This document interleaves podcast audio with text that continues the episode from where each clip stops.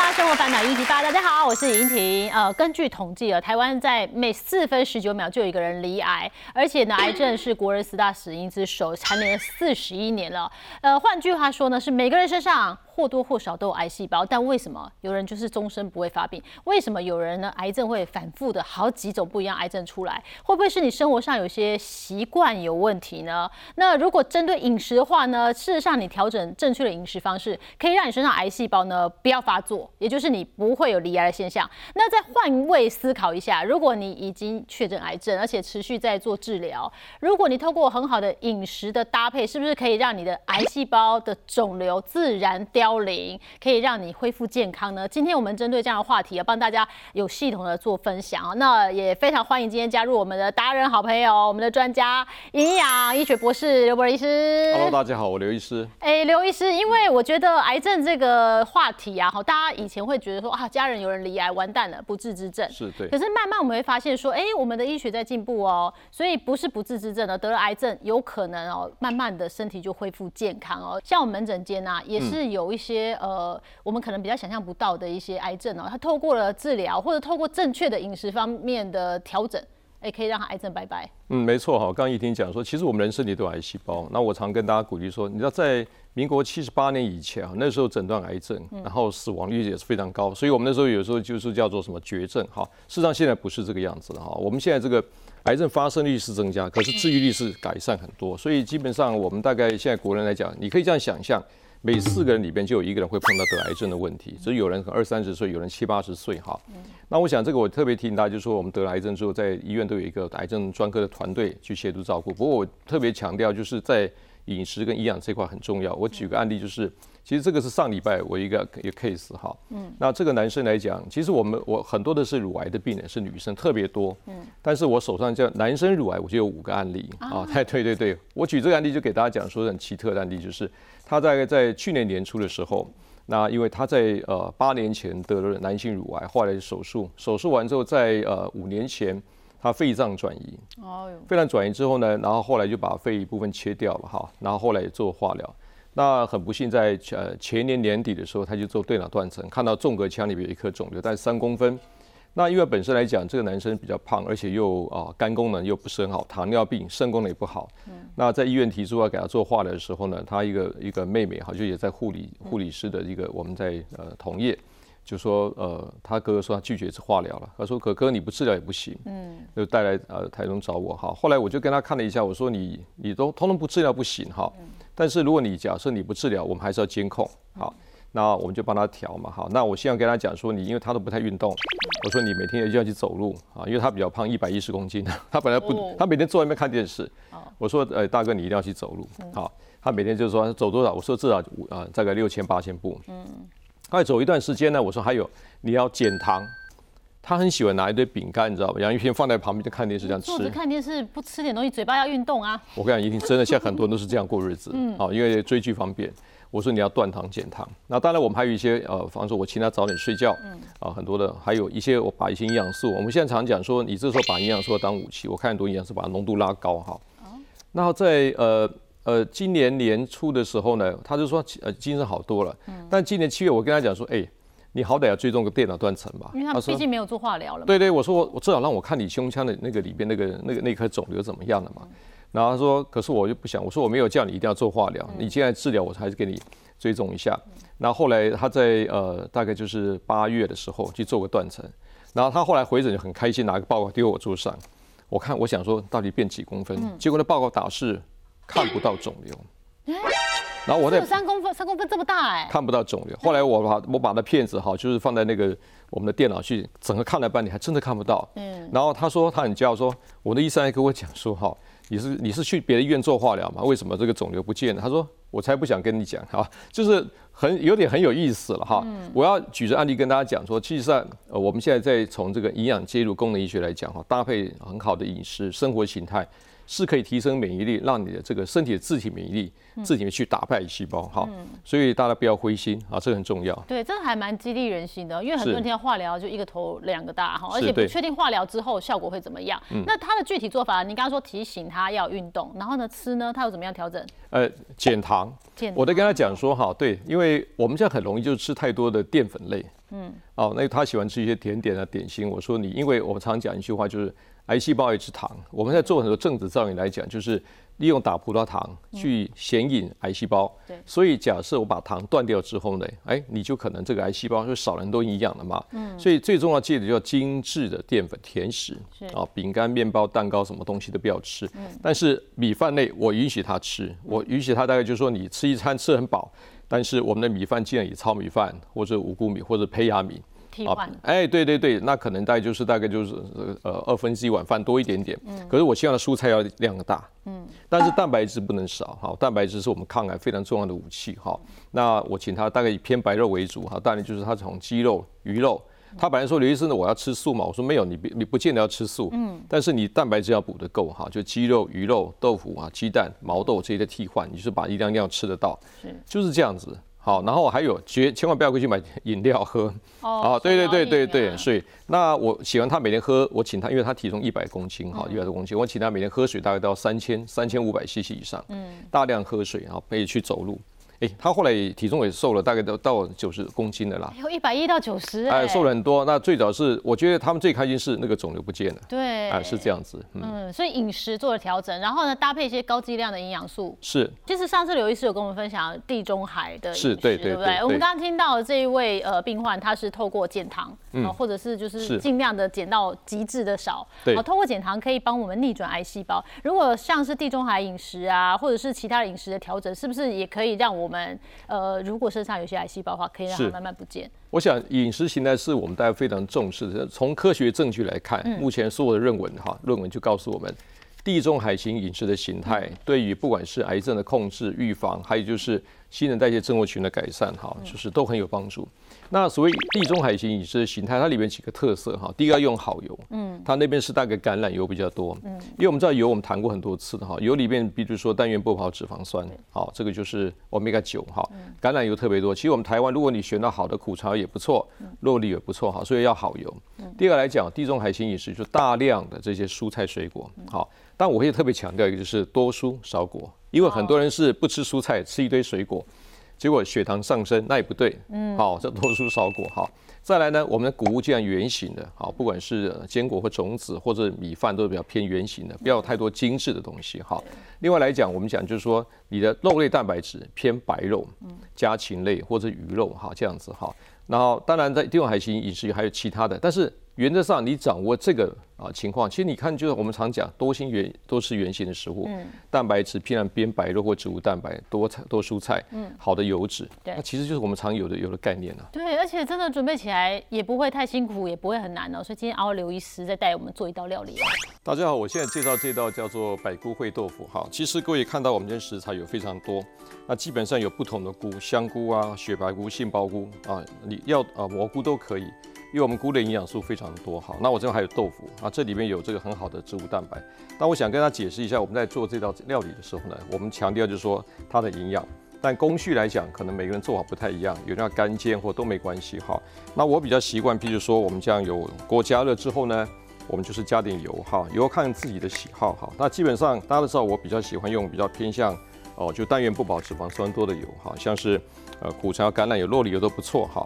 然后呢，我们把它稍微呃这个热了之后呢，啊，因为豆腐来讲哈，我们自己家里面还是习惯就把它稍微煎一下啊，煎，但是因为我们到这种会会加点水哈，所以我们只要把它稍微煎一下就可以了哈，不用煎得太熟哈。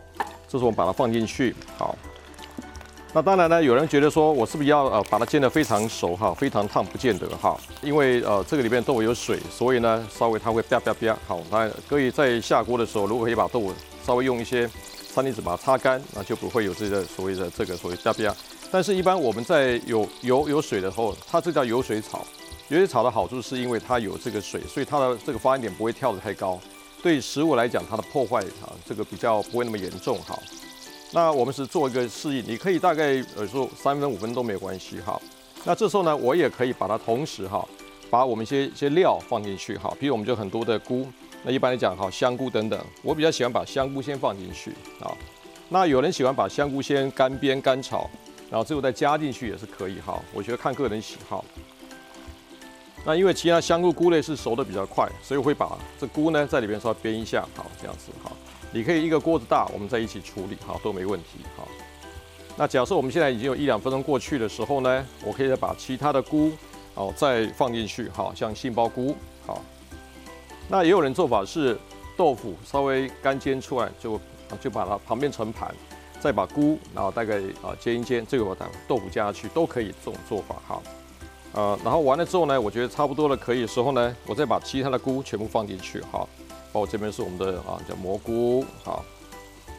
那菇里面来讲有非常多的叫多糖体，好，我想还有很大家很知道我们在呃不管是平常的呃身体养生来讲，多糖体它对于我们肠道的黏膜的免疫的调节是有很大的好处，哈，然后呃还有里面有个叫做麦角固醇，也就是我们讲维生素 D 的这种前驱物，好，好，最后呢我们把这个这些雪白菇啦，这个这个全部都放进去，放进去之后呢，我们可以呢，因为我是要烩，所以我比较喜欢就是说，呃差不多的时候会加点水哈。因为它本身来讲，我们香菇也会出水哈。那豆腐来讲，我们就有这个水在里边。OK 之后，我们呢就可以把这个盖子先盖起来。盖起来之后，我们给它焖个大概三到五分钟。那我们大概三到五分钟，各位可以自己看自己的时间哈。那因为我这是比较会，所以我水加的比较多。那我知道很多朋友来讲，他们会用一些勾芡的方法。那我比较不太喜欢勾芡，因为太白粉总是一个会升糖高一点点。但是如果你还是喜欢的话，就用点像莲藕粉。或者是用点山药磨成泥，也是一个有点勾芡的效果哈。然后呢，我们可以适量的盐哈，当然每个人的盐来来讲都不太一样哈，各位可以看自己的这个需求哈。那但是我比较喜欢有点这个哦，所谓酱啊，味酱香味哈，因为在很多的朋友来讲，生病的朋友他需要味道，还有需要视觉，所以用点稍微点酱油呢，我们把它再淋在上面去哈，一样各位看自己的需求哈。当然有些婆婆妈会在做菜之前啊，在这个在会的时候就先把酱油泡进去。好，都可以好，然后呢，一样，我们有点这个料理米酒哈。料理米酒有人是很快就放上去，那我比较喜欢在要起锅之前就加，它有点微微的酒香。不过假设你在做化疗或放疗的朋友来讲的话，可能这个酒这个调程序可以在呃，可能就是啊，不要去管它，不要加就好了哈。那当然呢，我们就有点像这个葱段啊，葱段加下去哈，然后这个颜色看起来都不错，就辣椒丝。记得，如果是口腔有溃疡的朋友来讲，就把那个这个就省可以省略掉，或是你找这个不太辣的辣椒，把籽去掉，哈，这个当一个调色，也可以用这个我们讲的红椒切掉丝，哈。那我也比较喜欢用点胡椒，好，胡椒盐，哈，胡椒盐加下去的话，大概就是啊，整个色香味整个都出来了，哈，这样子，哈。好，如果这样应该差不多的时候呢，我们可以盛盘，哈。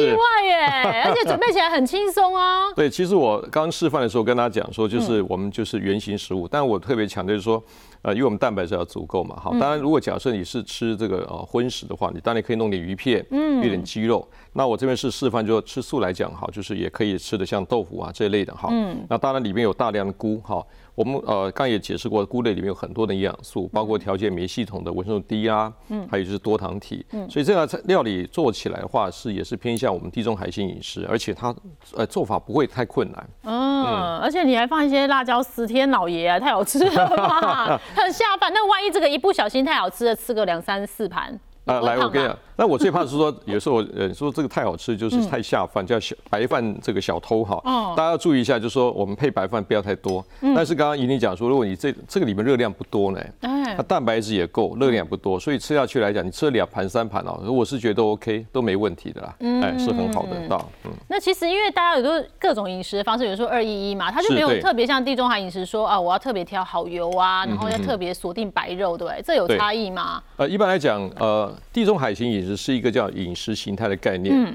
所以二一餐盘是一个就是我啊碳水或啊这个纤维的分配的比例，嗯，好，譬如说我今天讲说好，刘医师我吃地中海饮食，我吃满盘的鲑鱼。那也不对啊，你懂我意思吗？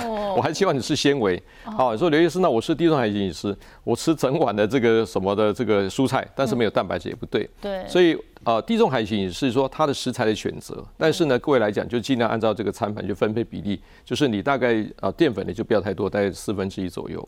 那蛋白质可以四分之一多一点点，蔬菜大概就二分之一的比例。好，那如果讲你吃水果，可以算在蔬菜里面去。对，我觉得这是一个呃大致的概念。对，但讲到这个份上，我觉得哈，蔬果这件事情啊，以后我们的名词就分开好了，就多吃蔬菜啊，维维水果啊。对对对。因为其实我就我知道哈，这个水果真的很好吃，台湾水果又改良再改良，甜到一个吓人。但是很多癌症病患呢，这个糖分一。旦过度的补充其实很不利哦。呃，这个就一个比较麻烦的事情，就是说，你知道我刚刚呃提到一个东西，各位知道，我们吃糖之后哈，到身体里面去，那我的胰脏会分泌大量的胰岛素来降血糖。你知道，在身体里面哈，癌细胞喜欢糖，对，而且胰岛素过高叫高胰岛素血症，会促进发炎，让癌细胞转移更快。哎呦，所以假设你吃了甜的东西，糖又多，然后又我也很分泌很多胰岛素降血糖，胰岛素又是另外一个降啊促进发炎的杀手，嗯，对身体来讲是双层的杀伤力，嗯，所以如果假设这样，我们就是减糖，不要吃太多的一些啊这个太甜的水果。我不是说不能吃水果哈，现在基本上来讲就是一天两份，如果你血糖都很正常，一天吃两份倒没有问题哈。但是如果假设拳头大小一份。是对，如果你是本身有这个胰岛素阻抗，有点这糖尿病前期，大概就剩一份。那如果假设你是血糖控制不好的朋友的话，水果就免了吧，你就多吃蔬菜，忍耐一下。哎，对对对，是这样子。对，因为有那么多的食物哦可以替代哦，也可以满足我们的口腹之欲，不一定一定要吃到糖。那健康人减糖是一个好的方向。如果你需要身材苗条，但如果真的在进行治疗的话，那就少糖再少糖，最好减糖完全 zero 更好啊。那如果您是在进行抗癌的话呢，有一些营养呢真的不可以少哎，像是这一些啊，我们刚刚有特别提到，你那个病患你也帮他做一些营养品的一些补充对对对，调整。对我们一般来讲，我们在功能医学，我们在调这个任任何患者，不管从抗老啦，或者从癌症调理，我们现在叫精准调理。我们当然都会透过一个血液检测，确定你缺什么东西，我们会算那个浓度哈。但基本上这是一个概率的介绍，就是说好，譬如在文献当中告诉我们说，在鱼油来讲，或硒的元素，甚至在国内的有些研究发现，鱼油加硒的元素把它补高之后，对一些肺腺癌。乳癌的三阴性乳癌的干细胞会促进它凋亡。那鱼油甚至在欧盟的他们的在营养学会在去年甚至说鱼油简直是可以在癌症治疗前当做药品，因为它可以促进化疗的。这个扑上癌细胞的效果哦，真的哎，可以降低很多神经病变哈。所以，当然，当然，我们平常在料理来讲，就吃多吃点中小型的深海鱼。嗯。但鱼油来讲，可以适量的补充。对，那在适量是多少的量呢？你基本基本上来讲，我们一般人大概每天大概就鱼油，假设你从食物当中来的话，一克到两克。你可以在食呃鱼油来讲，我们在一般人可能就摄取一克吧。嗯。但是如果在癌油来讲，我会加到两克、三克甚至四克的。多一点没关系。对对对对。不会身体有负担。除非你有吃抗凝血的药，特别注意一下。所以的话，但有吃抗凝血药，我们就是认为鱼油来不要超过一克。好，但是这个来讲，请跟专业医师再讨论一下。哈，对对。那像硒的元素，在我们讲一些坚果啦，好一些大蒜啊，或者是牡蛎里面会有哈。这都很好吃啊。啊，是很好吃哈。所以我们每天如果酌量摄取这些食物来讲，也是有基本的硒的元素。但是我们在癌友为了抗癌哈，你要把它拿当武器，它的血中浓度要拉高。有时候我们在用补充剂会拉到比较高的剂量。好，那第三，我想大家知道了哈，我们从晒太阳。然后呢，还有就是我们一些海产啊，鸡蛋或乳制品，相会有点低。那基本上 D 三在一般我们成年在国内的很多大型的研究是说，如果你从来没有去补充的话，几乎都是我们假如血浓度三十来算哈，几乎都是十左右，很低啦。哦。所以我建议大家说，一般人哈，我们成年人大概至少你就补充一天补充一千国际单位。但是基本上来讲，如果还有来讲，大概一天在两千单位哈，都算安全。嗯。啊，但是我们会建议每三呃这个三个月或六个月抽一下血中低三浓度看一下，确认一下啊，因为其实真的已经实际有研究证实啊，降低癌症死亡率。只要你补充的是够的话，对对。那我们现在针对癌症，当然就直接剂量的补充嘛。但是如果我们是健康的人，我们可以透过这些食物啊，你看鲑鱼容易取得，对，鸡蛋呃好吃。啊，这位谢谢，它量不多，但是还是有有些帮助。哎，我们的香菇就有了。啊，对对对对 对，补充 D 三啊。像再来那个多糖体啊，你知道多糖体叫 polysaccharide，这个东西来讲哈，它虽然有个糖这个字，但是它不会吸收。它这个里面在菌菇类里面的它的结构，它在我肠道里边哈，它会直接调整我们肠子旁边淋巴，会让你的免疫细胞，包括 T 细胞、B 细胞、自然杀细胞活性增加。所以多糖体来讲，当你在看到很多哈，有人什么呃巴西蘑灵菇了、灵芝啊什么吃一大堆，对，但是香菇就很不错了。在国外一个大型研究，就是常吃香菇的这些菌呃这个香菇的朋友来讲，他罹患乳癌的这个比例会下降非常多。对，所以说天然原型香菇，把它煮熟来吃，就可以得到很好的好处了。对，所以我们常讲各种菌菇类哈，那除非啦，你是有一些自体免疫疾病正在活性期，就是譬如你红斑性狼疮，你有类风湿性关节，你的免疫是活化期的时候，那菇类就不能吃太多，可以吃，但是适量都 OK 好。嗯，那另外姜黄，我想大家都很清楚哈，在印度的这个阿育吠陀的医学来讲，姜黄本来就入药。嗯，那我们在很多用姜黄粉就是煮菜，其实我觉得姜黄粉的煮菜是很苦的啦，如果不小心将来都很苦的哈。那当然，你现在我们现在有一些这个特别姜黄做成一些它结构式改变，有这些抗发炎的效果。嗯。不过如果假设你在家里边啊做菜加点姜黄块或加点姜黄粉，我倒不会反对了哈。它是有抗发炎的效果哈。那镁离子是最近特别越来越被重视的哈。那镁我们知道很多朋友失眠，其实我常常讲的，你睡觉前吃点补点镁哈，补个一百到两百毫克非常好睡。哦，真的。会让有美好的心情入睡哈。这个镁离子太重要。那但是在国外来讲，有些他研究发现，镁这东西来讲，甚至可以减少化疗，像我们去打化疗一些铂金类的这个化疗药物，它可以减少这个伤害到肾脏的毒性。所以镁离子来讲，我们在很多深绿色蔬菜，有些坚果会有。哦，就如果假如各位睡不好的话，失眠的话，哦，再有我会鼓励大家啊补充点镁。啊，各位也可以跟这个营养师或一些懂这营养医学的医师讨论一下哈。对。那最后就是益生菌。我想是对，抗癌要吃益生菌哦。其实平常保养都有益生菌，真的。对，你知道，因为我们现在都在做抗老医学，都已经可以去检测到肠道的菌相。嗯，我们看到很多东西，说慢性疾病跟肠道的不健康是有关系的哈。嗯，所以以前我们都是很空泛哦，肠道肠道。现在我们在两三年前都可以从肠子里面粪便去测肠道的菌相。嗯，我可以直接把你的粪便做分析，你到底坏菌有哪些？我们可以帮你处理掉好就缺了什么东西哈？那在所有在跟癌症医这个相关医学的这个益生菌来讲，目前来讲，B 菌叫做 Bifidus 菌，嗯，这个有很强的证据说它对这个免疫的调控、对于抗癌是有帮助的哈。所以我建议大家就说，假设你是癌友哈，我们都可以补点益生菌，平常都可以补，嗯啊。但只有一个情况，如果假设你正在做化疗，你的白血球特别低，对，啊，白血球如果假设我们一般假设三千到五千哈，到一万。但是白血球低到也许说两千或一千以下的话，益生菌暂时不要吃，好，因为他有些认为说益生菌在白血球太低的情况之下，吃的会会对身体会造成一个细菌感染的机会。嗯，除此以外，大家就把益生菌补进去就 OK 了。嗯，那如果健康的人哦，就是没有癌症的一般民众哦，要吃益生菌的话，怎么补充会比较理想啊？一般来讲，我们在补充益生菌，这边有几个小点哈，跟大家想 介绍一下哈，是这样哈。那当然，呃呃，我们讲这个菌哈，就是要算菌数哈，就是有时候你一天呢一百到五百亿只哈，但你你不会去算，你不可能，你不会拿来数哈，这都不可能，数到快睡着了哈。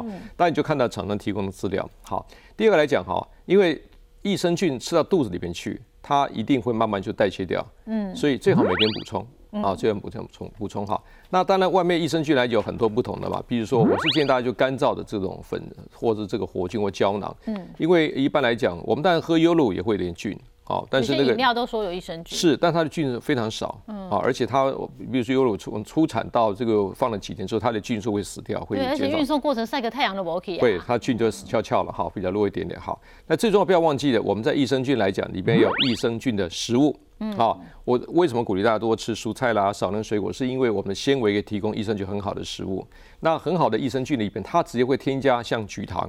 叫 l i n 这是非常棒的一种叫做我们叫益生元，就给益生菌吃的食物。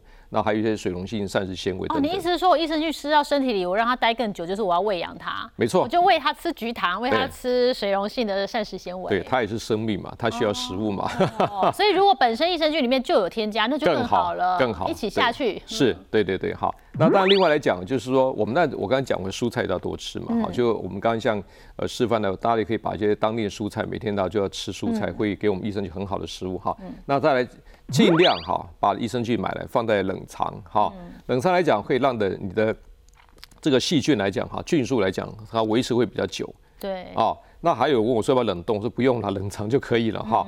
好，另外来讲，呃，这个最后一点蛮有意思，就是很多人不太清楚。刚刚跟莹莹聊了一下，我家里的长辈是说啊，你在吃抗生素，等疗程结束后再补益生菌，啊不，你抗生素吃了又益生菌，两个不再在打架，两个打起来不就白吃了吗？是，其实不是这样子的哈。你知道我们在吃，因为比如小孩子什么中耳炎、鼻窦炎、扁桃腺炎、大人肺炎哈，都会啊，或者幽门杆菌杀菌，你吃一抗生素之后，非常容易拉肚子。对。好，我们先不管过敏的问题，因为它会把坏菌杀掉，也把肠道好菌全部杀掉。嗯，所以呢，你如果假设吃完抗生素之后呢，两个小时补点益生菌，它可以在你把抗生素杀掉肠道坏菌之后补充好菌，它一点不会影响你抗生素的效果，所以不要来担心。而且你如果假设在看感冒看医生来讲，你吃完这个啊医生要抗生素之后补点益生菌来讲，你的肠道的负重会少了非常多。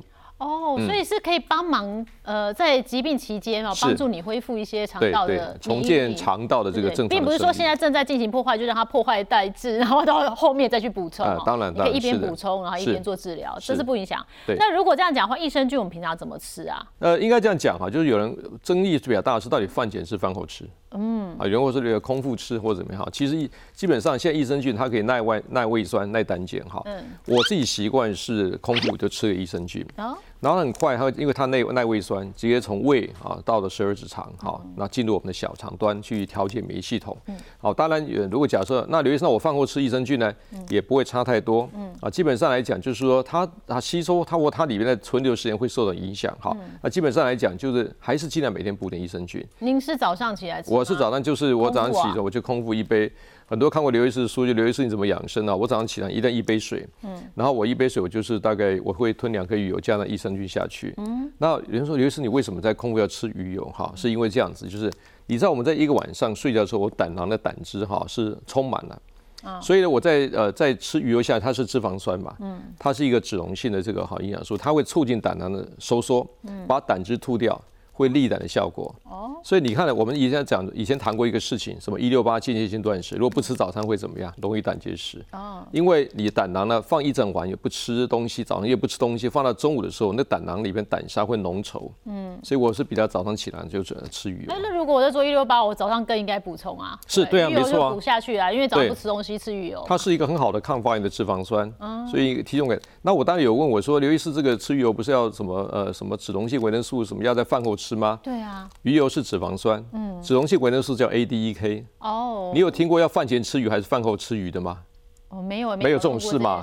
对，所以鱼油是没有什么饭前，你就是饭前吃也 OK，饭后吃也 OK。嗯，啊，所以我给大家讲这个迷思了。那是用温开水还是常温就好？啊，常温水，常温水因为我有吃益生菌嘛，常温对对对对，会比较理想哦。不要再把你好不容易要吃下去，要好好养它的益生菌，在进行进入之前给它破坏掉哦。我真的碰到妈妈就是给小孩，她她居然拿那个烫水去烫益生菌，然后等凉了喂。然后我说你吃了个寂寞，没有，他妈妈妈妈就讲那，你知道吗？我跟你讲，真的很多人千奇百怪理由。我说你为什么这样？我想说，因为小孩抵抗力不好，把他烫死再喂下去。我说不是要吃益生菌吗？你这样也对。我说奇怪，是所以 他可能听到菌就觉得可能不是对对对。然后我讲，妈妈说哦是好菌哦。那那我他对，那我把烫死是多此一举是对啊。哦，所以所以观念很多真的很千奇百怪。确实在补充这个营养品，它是很好的东西。那不管你是健康的人，或者是你是在治疗癌症的病患呢，其实正确补充对我们都是有助攻有帮助的。是。那很多人说，哎。可是我们可以喝煲汤，我们可以喝鸡汤，哈，鱼汤熬到一个极致哦，浓稠再浓稠，这个有帮助吗？其实，在体弱多病来讲，我们一些煲汤里面来讲，哈，就蛋白质，哈，有人说哦，我让鸡汤呢，给老人家喝一点点，哈，它里面会有氨基酸，嗯，但是氨基酸量非常少，哈，假设我这个一百 CC 的一个呃鸡汤里边的氨基酸大概就两克，而且氨基酸不完全，一定你知道我们最完全的氨基酸在哪里吗？就是在鸡蛋。一个鸡蛋七公克，里面有二十种氨基酸，全部都有。就像你要盖房子，钢筋水泥木材通通有。如果你熬个鸡汤来讲，它里面一百 c 大概两克，而且它不完全氨基酸。嗯。但是呢，对体弱病还是有一些帮助。你要喝流质的方便。是，对对对，但是绝对是不够的。啊，我常讲喝鸡蛋还不如吃鸡肉，你那那它的蛋白质摄取会更好一点点哈。但是呃，多少都有点帮助。但是要特别讲一下，煲汤有个另外问题哈。我们在癌症治疗期间，我们因为在癌细胞受到破坏，所以大量的普林，所以你喝煲汤很多的时候，你的尿酸会冲非常高。如果你有高尿酸血症，非常容易形成痛风，而且你水喝不够来讲，因为尿酸普林会塞到肾脏，会容易造成急性肾衰竭。所以我认为大家就喝煲汤来讲适可而止，不能每天把煲汤一直喝，你的尿酸会冲高。哦，嗯，那还不如吃个鸡蛋好了。哎，对，那最好。说起来对不对？好，那水水煮蛋会不会比煎蛋好？啊啊，那这是另外问题了哈，是油的问题。嗯，一般我们水煮蛋或茶叶蛋，它没有用油嘛，所以它是纯的蛋氨基酸。对。但是我煎蛋或烘蛋，如果用不好的油，那不好的油反而会造成血血脂肪的变动。哦。国外有个研究发现，吃这个啊茶叶蛋或吃这个水煮蛋，胆固醇不会受影响。嗯。但是吃烘蛋，胆固醇会上升。因为烘蛋的油很多，都是什么不好的油，它反而会增加胆固醇。所以其实我们癌友哦，如果你真的怕复杂、怕麻烦，你不觉得水煮蛋太方便了吗？蒸熟就好了，你就是每天都有基本的补充。对我跟你讲，元素有一是水煮蛋很难吃哦，很简单，你弄完之后剥开，对不对？嗯。你弄点香油，用点酱油沾一沾，用点胡椒吃一吃，就很好吃就很很好吃，非常好吃而。且蛋白质对于抗癌过程中是很重要的角色。非常重要。一般我们讲就是说，如果假设你是六十公斤的人，我们一天大概就六十克蛋白质。我们先不讲这个呃肾脏好不好，就是肾脏好的朋友来讲。可是你如果假设是抗癌过程当中，你一公体重一公斤体重有时候一点二、一点四甚至一点八都没有关系，所以你在六十公斤可能吃到将近一百克蛋白质。因为我的所有的抗癌的这些，我们讲不管你你受损的黏膜，它要修复就是要靠蛋白质。对，你的抗体白血球增加也要靠蛋白质。嗯，你没有这些所谓的，你要盖个房子，没有水泥地板，你都是钢骨，你更没有墙壁，盖不起来房子。嗯，那这个一般来讲，我们讲这个呃，这个蛋白质有点像我们的水泥哈，把房子可以砌得非常好。所以你一定要吃足够的蛋白质。对，好，所以营养要补充好，补充是对那对再一件很重要的事，就是癌友们一定要运动，不要说啊，像癌症我很虚弱什么的，连走路都懒得走哦。那运动，癌友已经没有体力了，怎么运动呢？好，这个一个技巧哈，就是说国外做过研究，就是假设一个人生病了癌症的一个病人哈，他又不运动，嗯睡得又不好，他的整体死亡率会比睡得好又规律运动的朋友啊死亡率会增加百分之五十，嗯，是非常高的哈，所以运动是很重要。但是呢，运动我们先讲，就是说我们适度运动，因为运动会产生大量的自由基。嗯，你在打啊、这个化疗药或在做放射治疗，自由基已经很多了。嗯，如果你做太强度，你要去跑马拉松，我跟你讲，人很早就挂掉了，不能这样做哈受不了受不了你反而做轻到中度的运动。好，那当然以快走是最呃推荐的。嗯，快走来讲，一天大概走个六千步，其实你的这个有氧是达到了。嗯，但是不要忘记了哈，我们因为肌肉容易流失，所以我们一般来讲就把这个练核心，把大腿的肌肉核心练出来哈，这样会对你的这个就透过这个简单的无氧运动、阻抗运动，把肌肉维持住哈。嗯那特别注意一下，就是抵抗力不好的朋友，尽量少到公共啊人太多的地方去。免疫力差，我有一个癌友很可惜，他本来治疗好，最后一次化疗呢，突然发高烧，送到医院去就败血症走了。他跟他呃先生去参加跨年晚会，就是玩，结果回来重感冒就走了，很莫名其妙。我就跟他讲，我不是交代嘛，就他先生过来开那个诊断证明书，我就哎也是难过了哈。那所以要特别注意啊，要运动。那如果假设体身体非常虚弱的情况之下，在家就可以运动。我们以前推荐过超慢跑啦，对在家里边好看看老公，看看老婆啦，这这个我孙尊，对呃有家人爱的支持，我觉得都非常棒。很多人说，那我抗癌，我干脆就都都吃素好了，不要那么复杂，吃素 OK 吗？吃素 OK，但是吃素要特别注意一下哈。我们讲吃素来讲，像刚刚讲的，像欧米三脂肪酸，鱼油就不够啦。你可能要呃，假设你可以吃素的朋友，可以呃愿意吞鱼油就吞鱼油，如果不行的话，我们就用一些藻油哈。那另外来讲，很多的微量元素锌啊，或者一些蛋白质常常不够，所以可能要额外透过保健食品。因为谈到吃素，我最清楚，我爸妈都吃素嘛，哦，我很清楚吃素朋友会缺什么东西哈，所以吃素朋友我把这些呃氨氨基酸或者微量元素补上去之后，它整个免疫系统会好很快。嗯，所以如果只吃素，而且呢都是吃塑料的素，嗯，那更糟糕。哎呦，哎，那个更糟糕。塑料的塑，对，很多就吃一些塑料啦，什么嗯。素包、素什么一大堆的哈，对。也不吃圆形的蔬菜或者那个更糟糕，那个都是不好的油，嗯，很多的淀粉要小心。我一般来讲，我就是有一个那个阿姨，我觉得那个阿姨也想想蛮可惜的哈，因为那阿姨就说她来找我嘛，因为她是一个卵巢癌的一个阿姨，嗯，然后我跟她讲说，呃，你要好好的补营养哈。然后我跟他讲你要吃什么，他说这样会不会也有计甲派给肾脏？我说你现在营养不好了，他本来五十六公斤，后来打了三次化疗，瘦到剩四十二公斤。我就跟他讲你要怎么，她她女儿在旁边一直跟妈妈你要听刘医师的话。他每天就吃青菜豆腐汤，然后呢呃一点五五饭。他说因为他还是他还是全素哦，哦。蛋也不吃哦。啊，对对对，就后来打第四次化疗的时候发高烧，因为太瘦，到医院去急性肾衰竭，嗯，他就会败血症走了。所以我我我常常讲说，身体在作战，你没有给他子弹啊，对不对？你没有本啊，没有他有一个奇特的观念，他说我要饿肚子，让癌细胞饿死。哦，我说你就你自己先饿死了。我说你免疫细胞都没有能量，他怎么去帮你打仗？嗯，那我常常在谈这个观念的时候，有些比较传统，他不太能了解。好，所以我觉得，呃，引领你这节目很重要，告诉我们观众正确的知识。对对对，我们可以浅显易懂，而且是做得到的。那大家互相打气、互相鼓励嘛，哈。是对的生病的癌友们呢，就可以一起团结